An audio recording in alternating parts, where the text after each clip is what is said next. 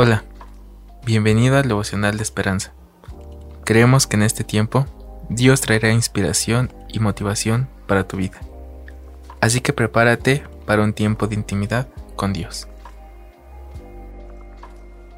12 de septiembre, Día del Ánimo. También les rogamos a hermanos que animen a los de poco ánimo los socorristas siempre muestran dedicación y valentía cuando ocurren desastres en el ataque a las Torres Gemelas en 2001, cuando miles de personas murieron o quedaron heridas. Más de 400 trabajadores de emergencia también perdieron la vida en honor a ellos.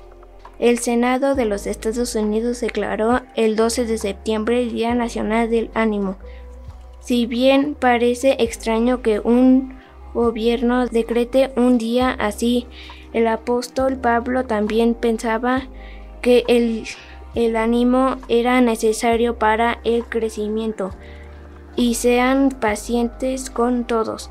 Instruyó a la joven iglesia de Tesalonicenses 5:14, aunque atravesaban persecuciones, los alentó procuren siempre hacer el bien tanto entre ustedes como con los demás. Sabía que los seres humanos tendemos al desánimo, el egoísmo y el conflicto y que solo podríamos alentarnos con la ayuda y, y la fortaleza fortaleza de Dios. Hoy las cosas no son diferentes, todos necesitamos ser animados y debemos hacer lo mismo con quienes nos rodean, pero pero que no no podemos hacerlo con nuestras propias fuerzas. Por eso la exhortación de Pablo es tan tranquilizadora. Jesús que los llama es fiel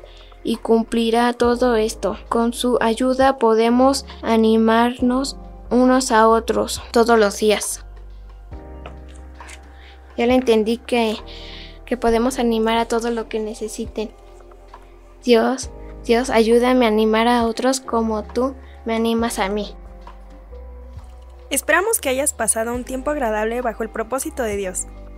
Te invitamos a que puedas compartir este podcast con tus familiares y amigos para que sea de bendición a su vida. Puedes seguirnos en Facebook, Instagram y YouTube como Esperanza. Hasta mañana.